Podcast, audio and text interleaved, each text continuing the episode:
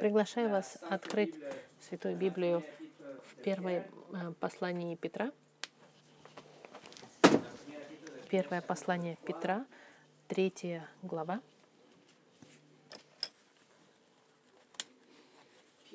Петр пишет братьям и сестрам, которые покинули свои дома, свои города из-за гонений жестоких под, под императором Нероном, который обвинил христиан быть э, э, причиной, причиной пожара, который он сам развел.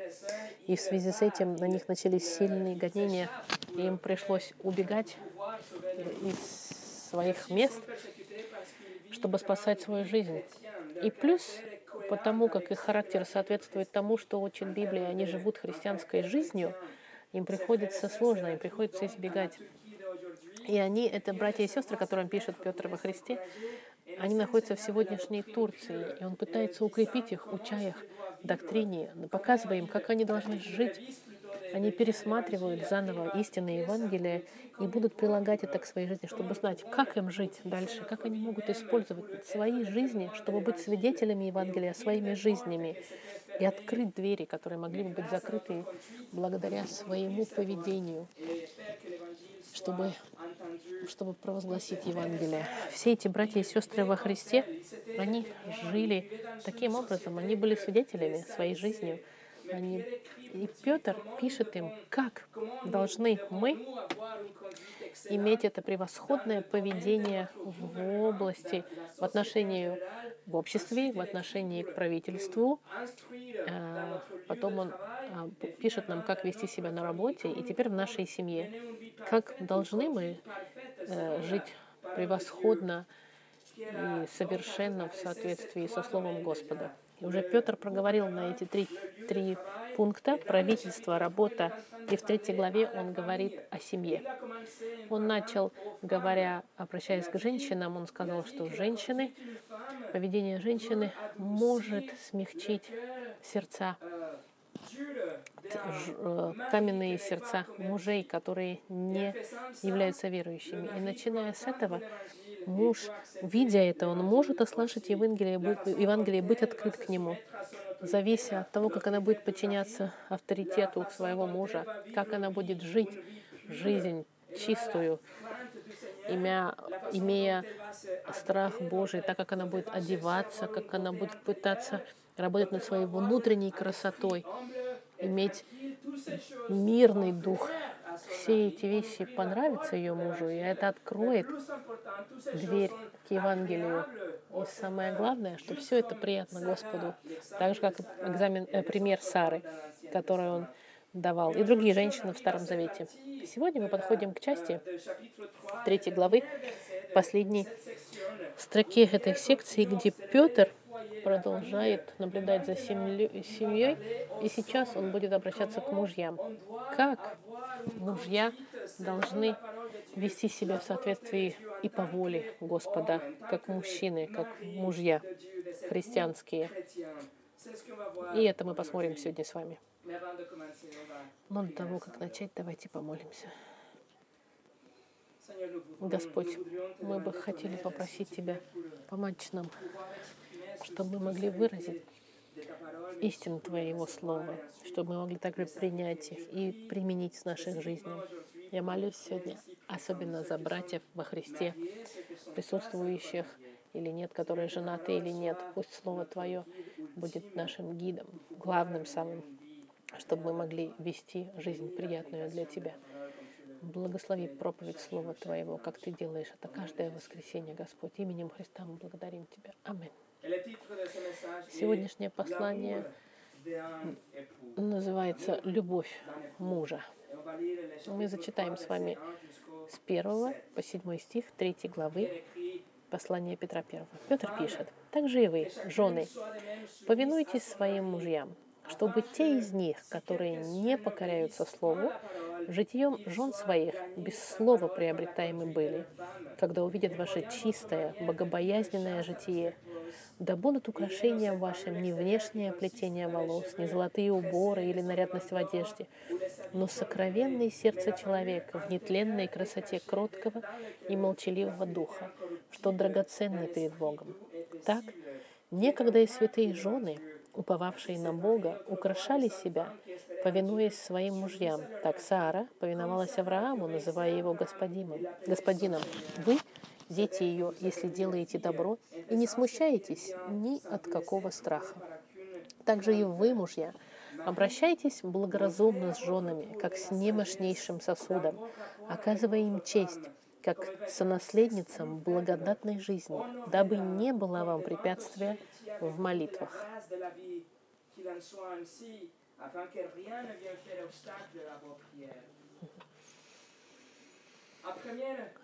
С первого взгляда кажется, что Петр пишет больше женам, а, и кажется, что это неравные инструкции, потому что шесть стихов посвящено женам и один стих посвящен мужьям.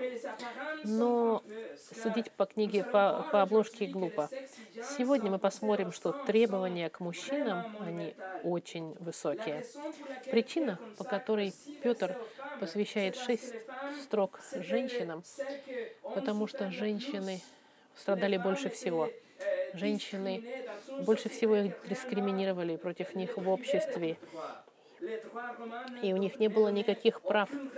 Особенно римское право не давало никакого права и никакого уважения женщинам. Например, если женщина была поймана в измене, муж имел право убить ее на месте, без какого-либо процесса и без каких-либо последствий. Но если мужчина был пойман в измене, она ничего не могла сделать. Общество было, было перевешено с одной стороны, и поэтому Петр больше пишет к женщинам, и это радикальный подход, потому что он волнуется за их состояние, он хочет, чтобы качество жизни и статус в обществе улучшился у женщин, как у равных, равноценных мужчинам. Мы равноправные, равноценные, просто разные роли у нас в соответствии со Словом Господа. И как мы можем с вами зачитать в истории церкви, когда церковь была рождена и росла, в книге Деяний, женщины заняли очень важные позиции в церквях в те времена. Будучи в службе под Петру, Павлом, женщины занимали эту важную роль, помогая церкви расти. И по мере распространения Евангелия и, и понято было Евангелие, мужчины и женщины подчинялись воле Господа, поэтому роли хорошо исполнялись. И все эти неравенства социальности, социальные из, из, э, испарялись. Какова же воля Господа для мужа христианского, особенно в контексте Петра? Если женщина, если, если муж спасается в первую очередь и хочет выиграть свою жену, и в целом, какова роль мужчины в христианском браке. Мы посмотрим седьмой стих под четырьмя углами. Мы посмотрим, муж любит, муж понимает, муж э, почитает, и муж молится. Мы начнем с мужа, который любит. Посмотрите, самый первый часть стиха 7 Петр пишет также и вы мужья, также и вы мужья. Петр начинает с соединения также, таким же образом, также. И это он и хочет сказать. Он сейчас отправит читателя к аргументу, который он начал во второй главе, в 13 стихе, когда он написал, что граждане должны подчиняться правительству. Потом он пишет в 18 стихе, что слуги должны повиноваться их хозяевам. И потом он пишет в третьей главе, что жены, повинуйтесь мужьям. И теперь в седьмом стихе он пишет, «Также и вы, мужья, таким же образом». Также. Это значит, мужья должны также повиноваться своим женам. Да. Но вы скажете, как это возможно? Если, если женщина повинуется своему мужу, если оба подчиняются друг другу, тогда никто не является начальником. Это значит, нет лидерства, нет авторитета. Мы не можем подчиняться друг другу одновременно, мужья и жены, наоборот. И это будет правильно. Вы будете правы, но нужно понять тогда, что хочет Петр сказать здесь. Мы должны понять, что муж не подчиняется авторитету жены. Нет. Муж не подчиняется лидерству жены. Нет. Муж не подчиняется указаниям жены. Но послушайте, мужья подчиняются их нуждам, женским нуждам, жертвенным образом. Другими словами, мужчина призван Богом покинуть свою собственную жизнь, чтобы делать благо своей жене. Мы отдаем и повинуем нашей жизни полностью исполнению и защите, и защите женских жизней. Мы жертвенно должны отдать свою жизнь. И именно таким образом мы повинуемся, подчиняемся нашим женам, можно сказать. Таким образом. Давайте с вами пойдем в послание к Ефесянам, пятая глава.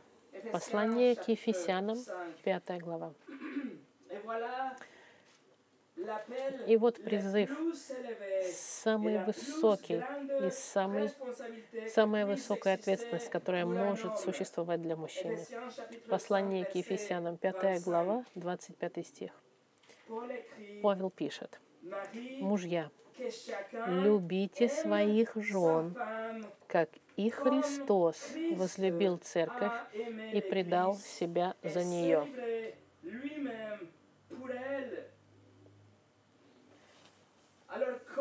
Как муж должен, призван и любить своих жен, слово агапаты. Как мы должны любить наших жен? в соответствии с этим стихом 25 жертвенным образом, так же, как и Христос отдал свою жизнь для церкви. И Павел использует греческое «кадос». Это слово, чтобы сравнить,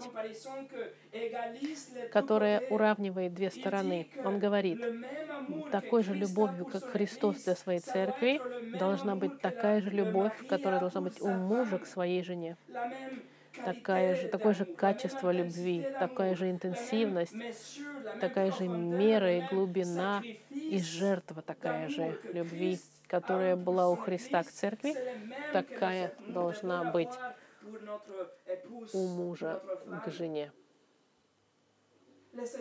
Господь Христос любил свою церковь, свою жену церковь так, что Он отдал свою жизнь. Он оставил свою славу в раю, оставил свой трон и прославление ангелов, чтобы стать частью творения и жить среди грешников, и среди грязи и страдания. Именно так Христос выражает свою, свою любовь над церковью и свою, свой авторитет над церковью.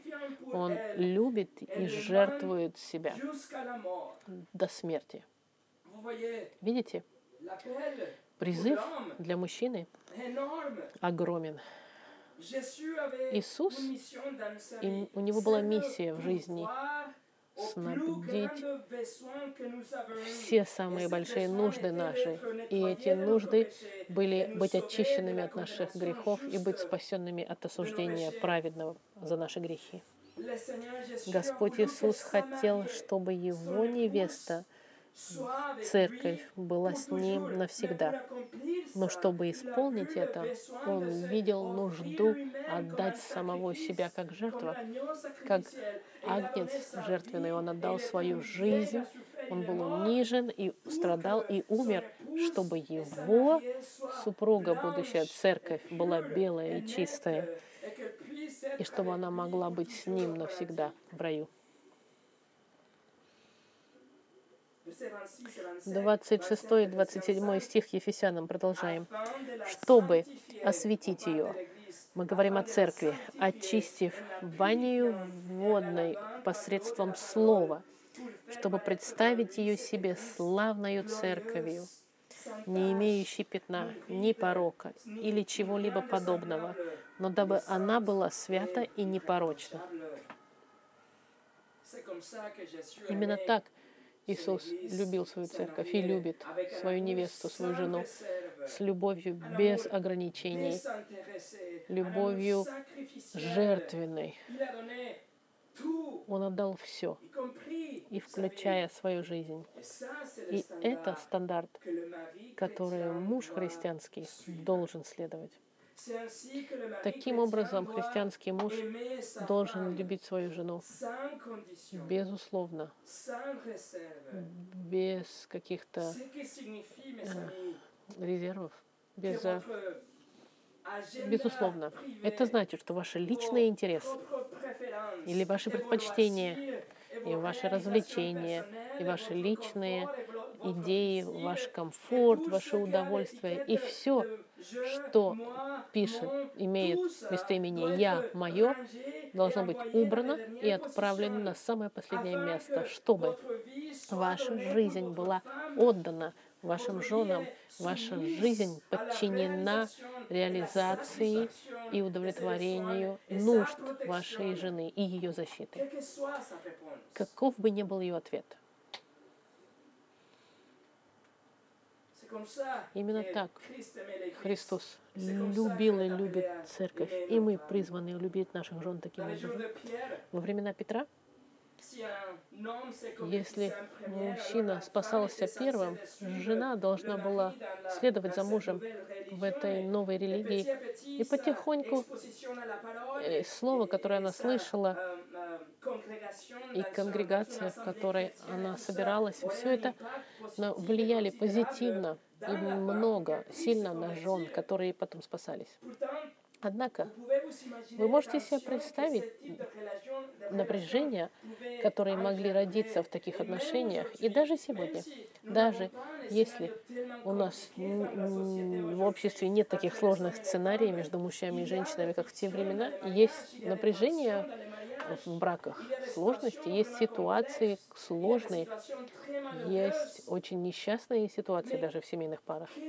Но что должен делать муж? Каково обязательство христианского мужа?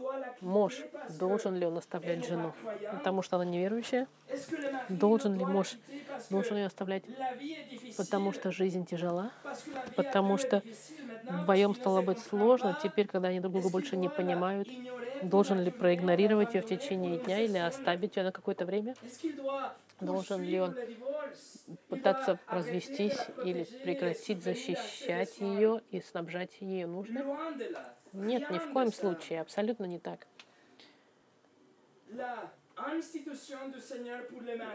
Э, установление семьи для мужа не зависит от сложностей и этапов жизни нашей пары.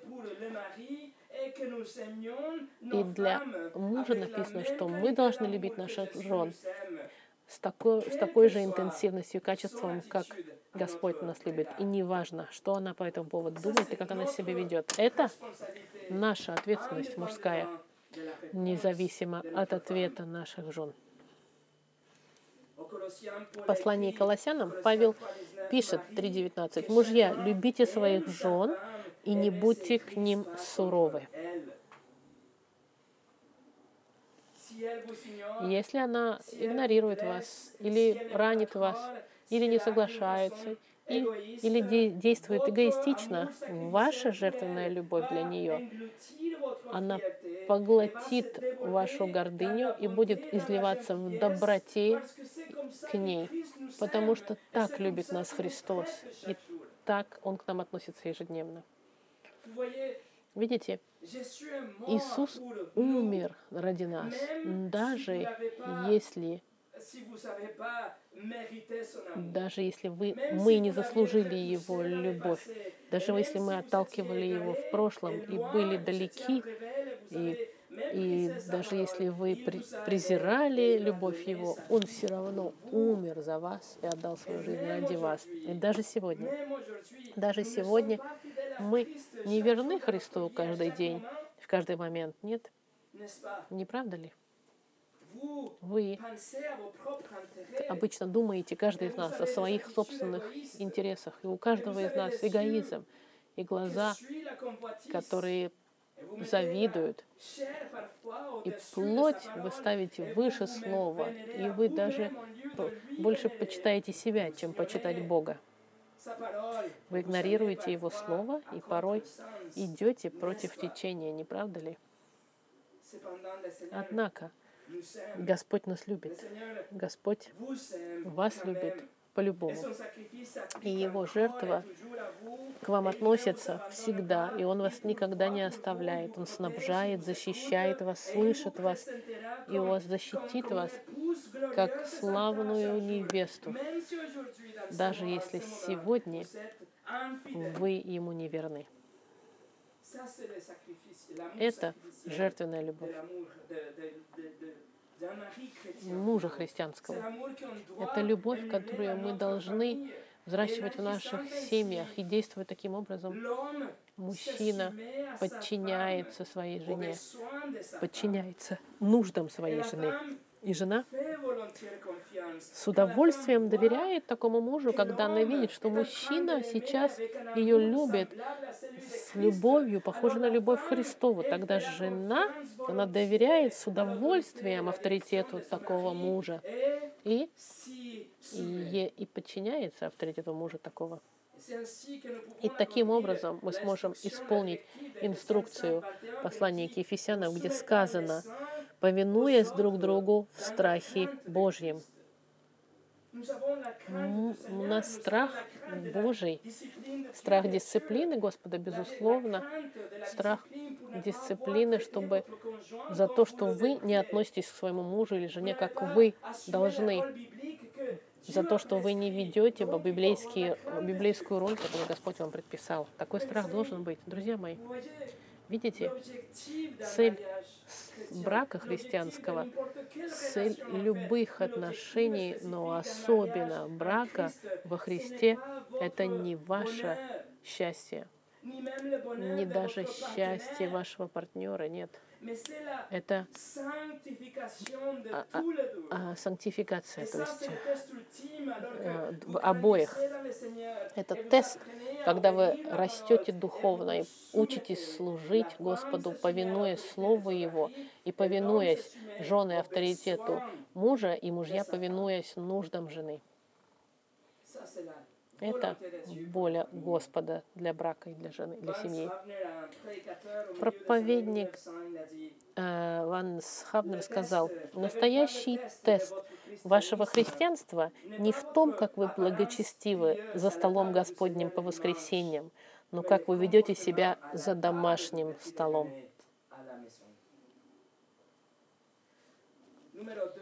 Второе. Муж понимает.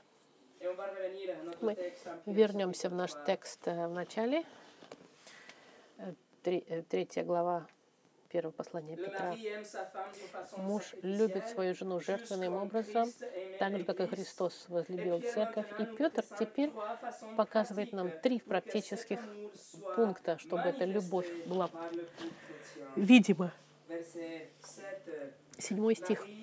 Также и вы, мужья, Обращайтесь благоразумно с женами, как с немощнейшим сосудом.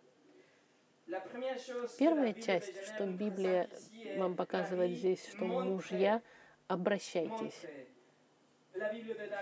Он э, сейчас говорит о разных переводах на французском языке.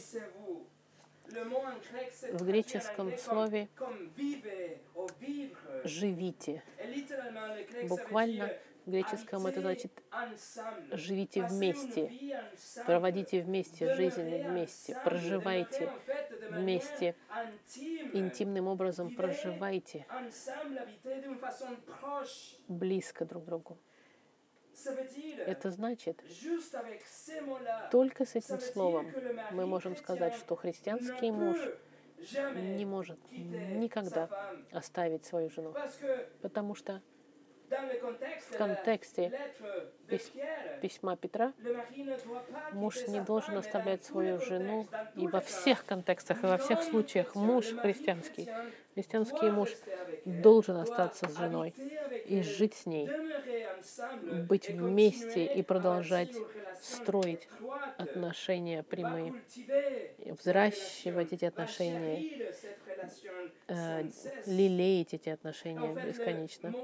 Слово здесь написано только здесь, в Новом Завете, но в греческом переводе оно используется восемь раз, и восемь раз она говорит об отношениях супружеских, включая сексуальные отношения. Таким образом, в, в, в письме Петра даже сексуальные отношения, они здесь. Находитесь со своими женами, удовлетворяйте их нужды, стройте интимные отношения, не бегите по сторонам, сфокусируйтесь на своих женах, чтобы были вместе. Попытайтесь завоевывать сердце вашей жены жертвенной любовью. И она вам подчинится с радостью. Петр продолжает. Обращайтесь благоразумно с женами. И переводится буквально «живите Живите с ней в соответствии с познанием. Перевод очень хороший, Дарви французский.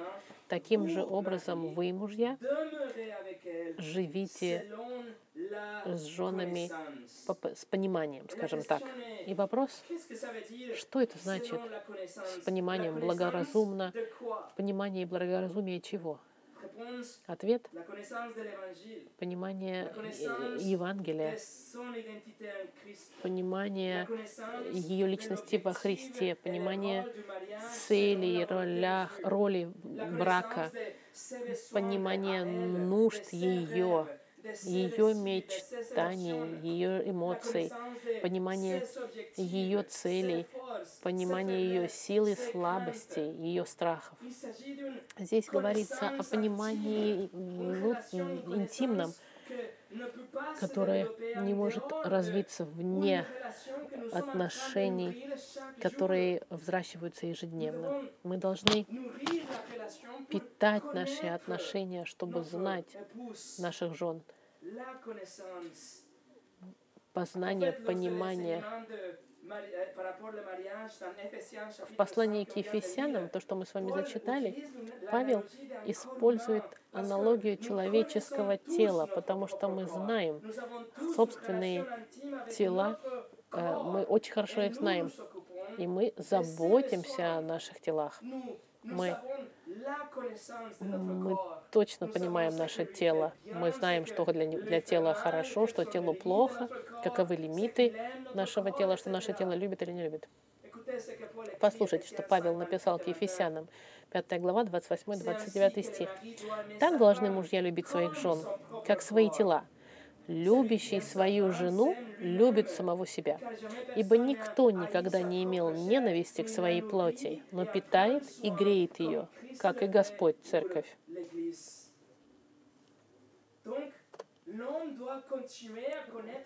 Мужчина должен хорошо продолжать познавать свою жену, лучше узнавать ее каждый день, чтобы потом использовать практические познания и применять эти познания чтобы знать, как с ней жить хорошо, правильно. Петр нам дает особенную деталь здесь. Нечто, что мы должны знать в соответствии с пониманием чего-то в отношении наших жен. Посмотрите, седьмой стих. Он же говорит, также и вы, мужья, обращайтесь благополучно с женами, как с немощнейшим сосудом.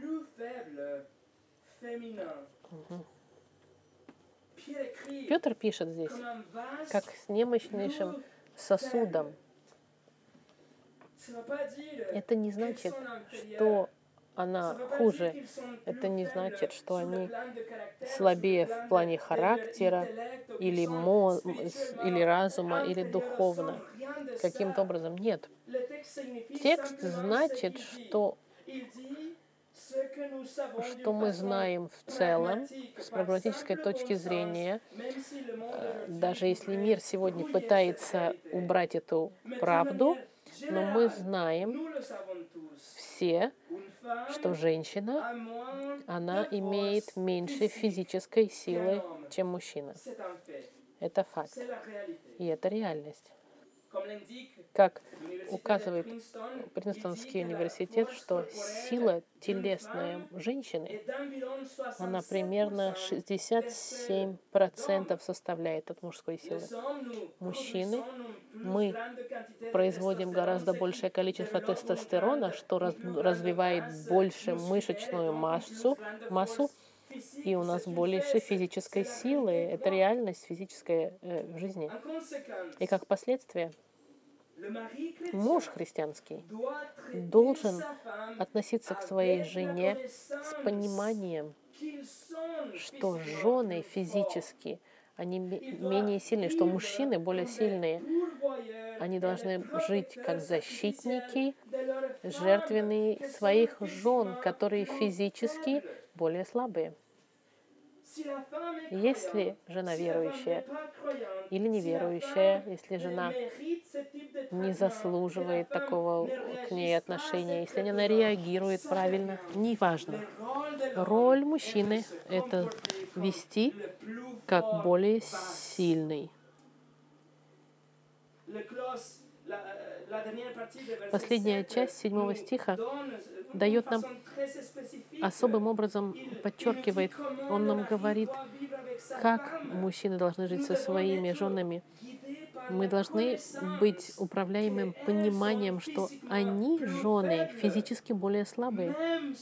Даже если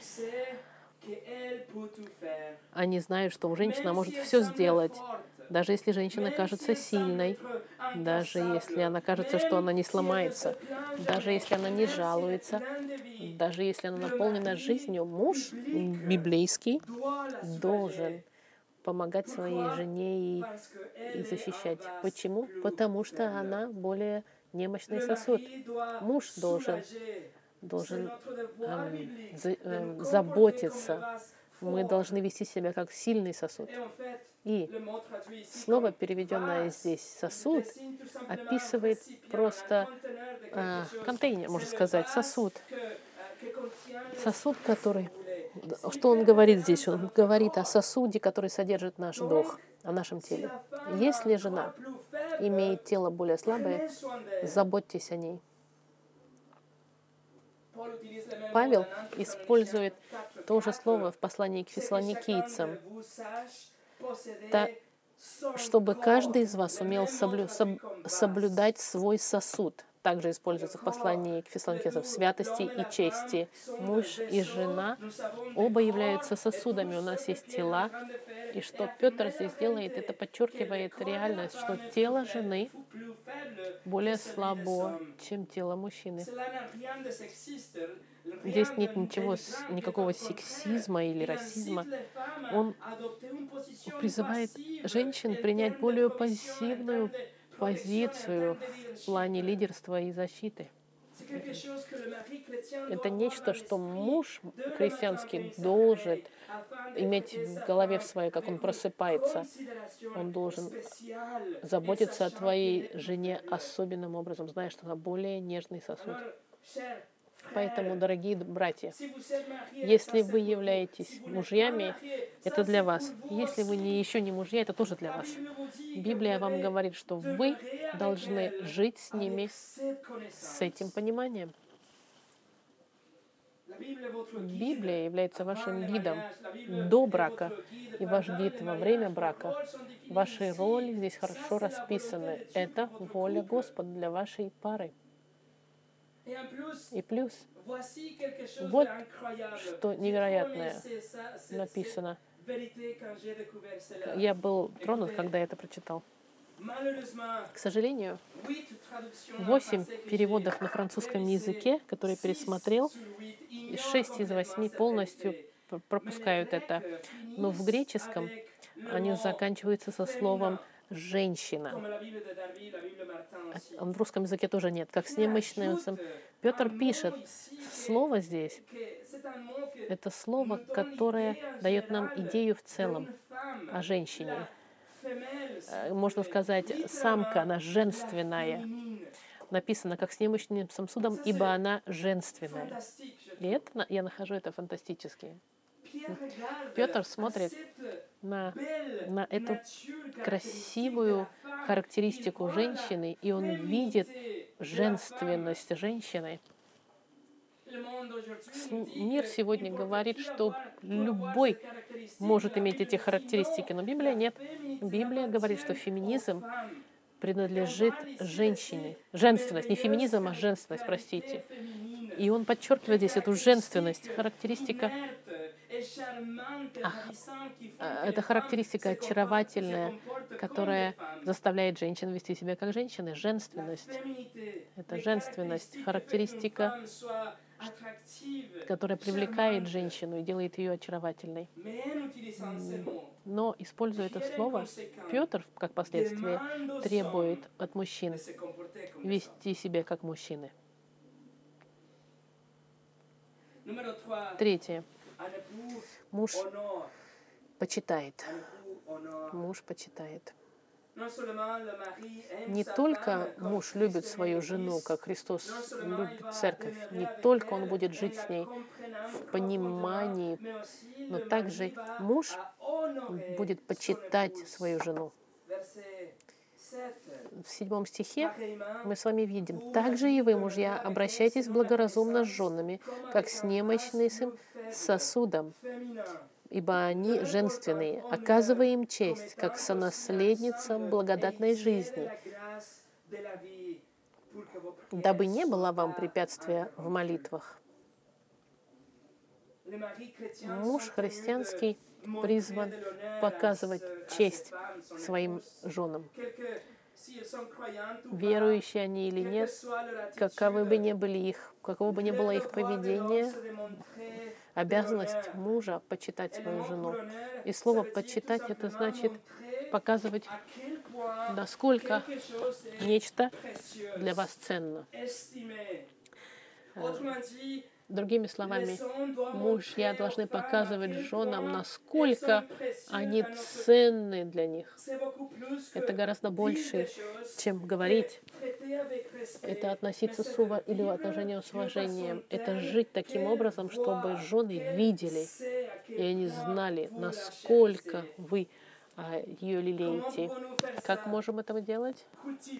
Взращивая дружбу, взращивая товарищество, уважение, партнерство, союз, помощь, снабжение, защиту и так далее. Чего бы вам это ни стоило, показывайте вашим женам честь.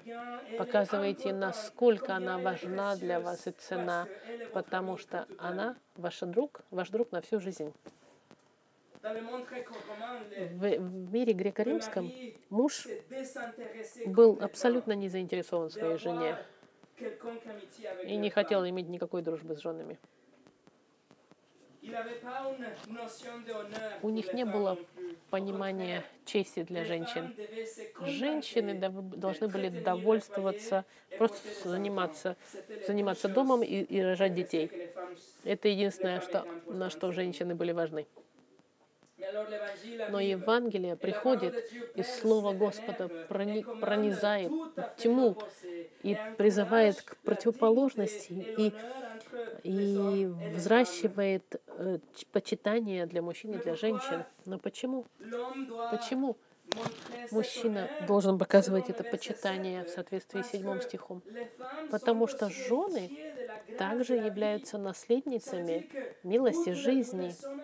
Оба, мужчины и женщины, вы наследники милости. Господь излил свое благо в пару, на обоих на вас. Это значит, в какой-то момент в вашей жизни вы были потеряны оба. Вы думали и говорили вещи, которые ужасные или, или греховные даже, чтобы даже сказать, вы нарушили заповеди Господа добровольно и с радостью, и вы думали, что ваши собственные дела были достаточно хороши для того, чтобы заслужить место в раю. Но в какой-то момент Господь излил свою милость на вас. И милость Господа коснулась вас.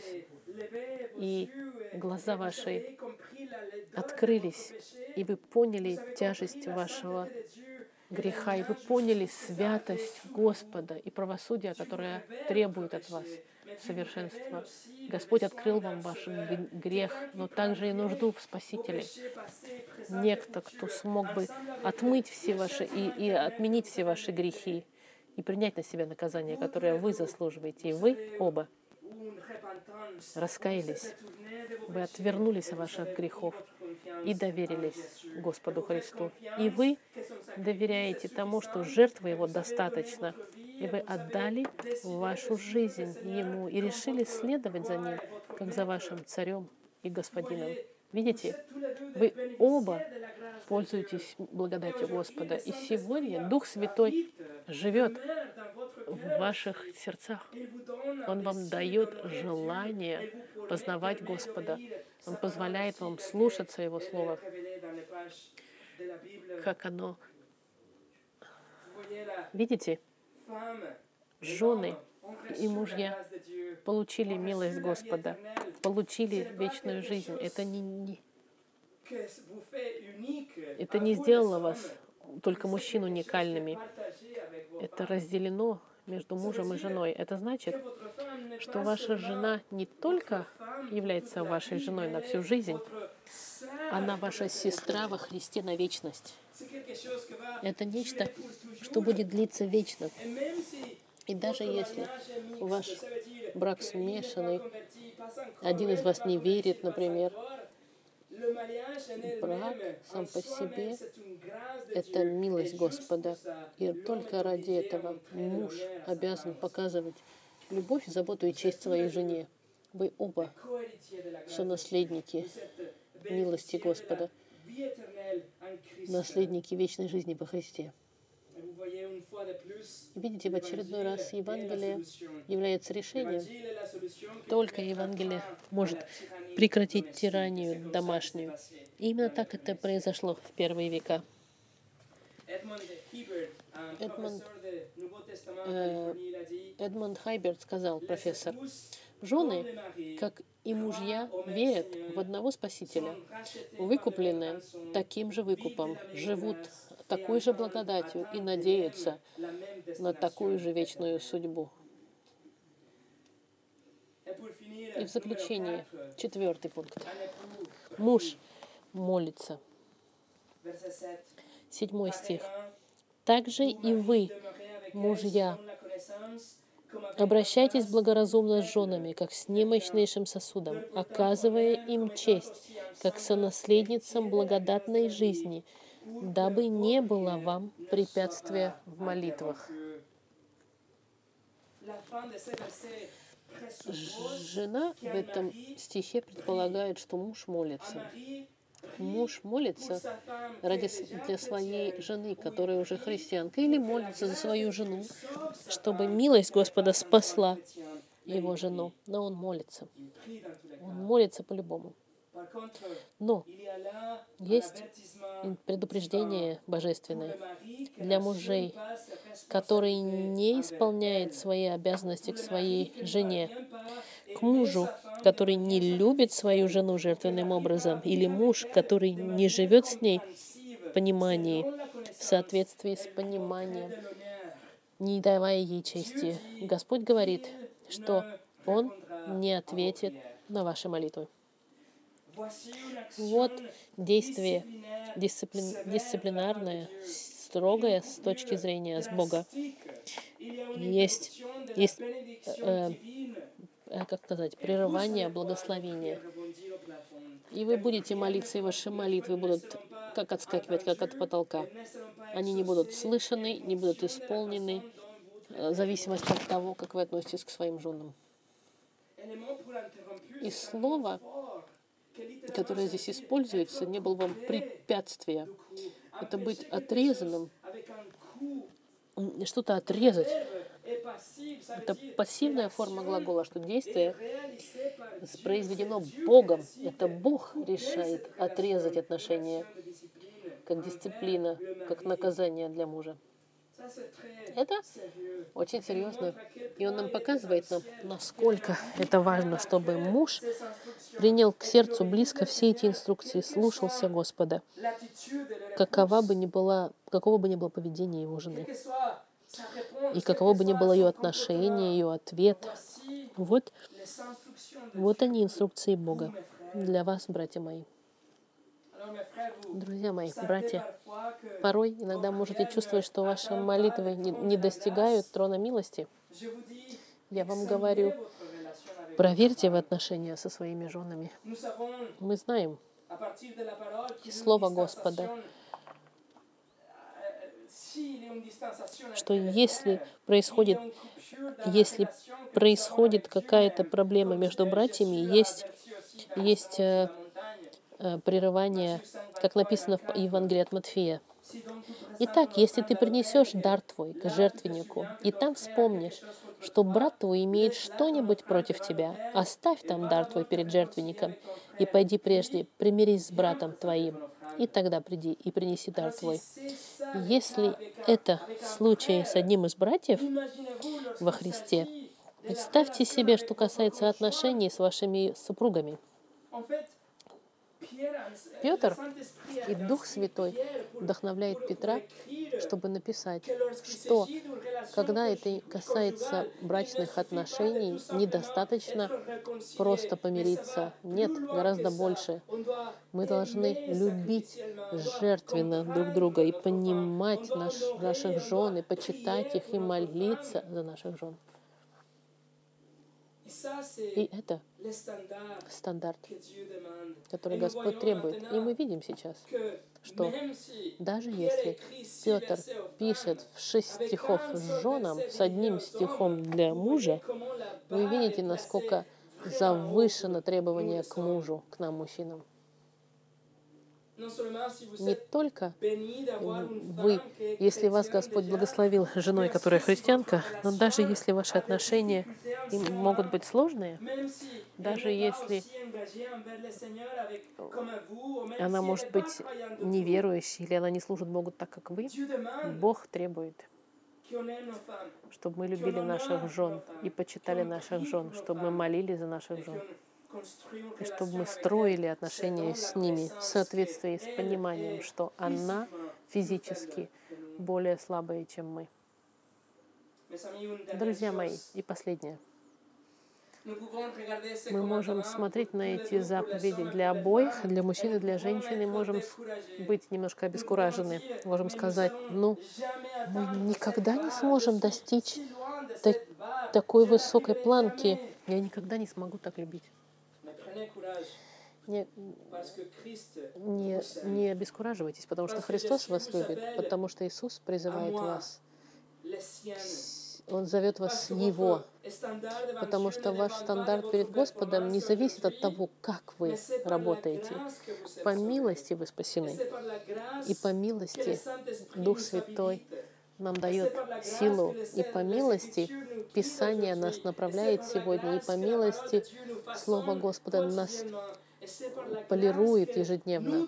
И по милости мы выстаиваем, и по милости мы сможем, вы и я, быть мужьями и женами Божьими. Помолимся.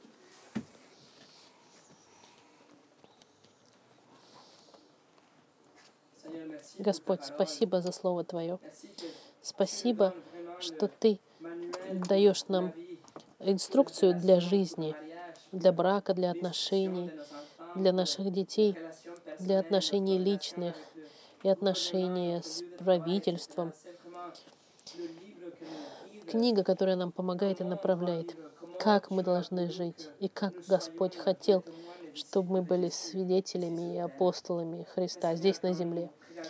Но сейчас, Господь, когда мы смотрим на планку, я прошу Тебя, Господь, чтобы мы не были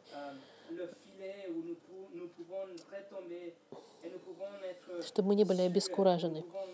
Помоги нам, Господь, чтобы мы могли а, отдыхать на Твоей любви, Господь. Дай нам Твой дух, чтобы мы могли бороться с нашим собственным эгоизмом, бороться с, против самих себя, к нашим привычкам. Помоги нам применять принципы, которые мы изучаем, изучили сегодня. Пусть все, Господь, будет Тебе на славу, чтобы мы были свидетелями. И даже сегодня, если мы живем в мире, Господь, чтобы наш брак был свидетельством тоже, чтобы мы могли быть свидетельством в нашем браке для открытия дверей для Евангелия. Молю Тебя, Господь, именем Христа. Аминь.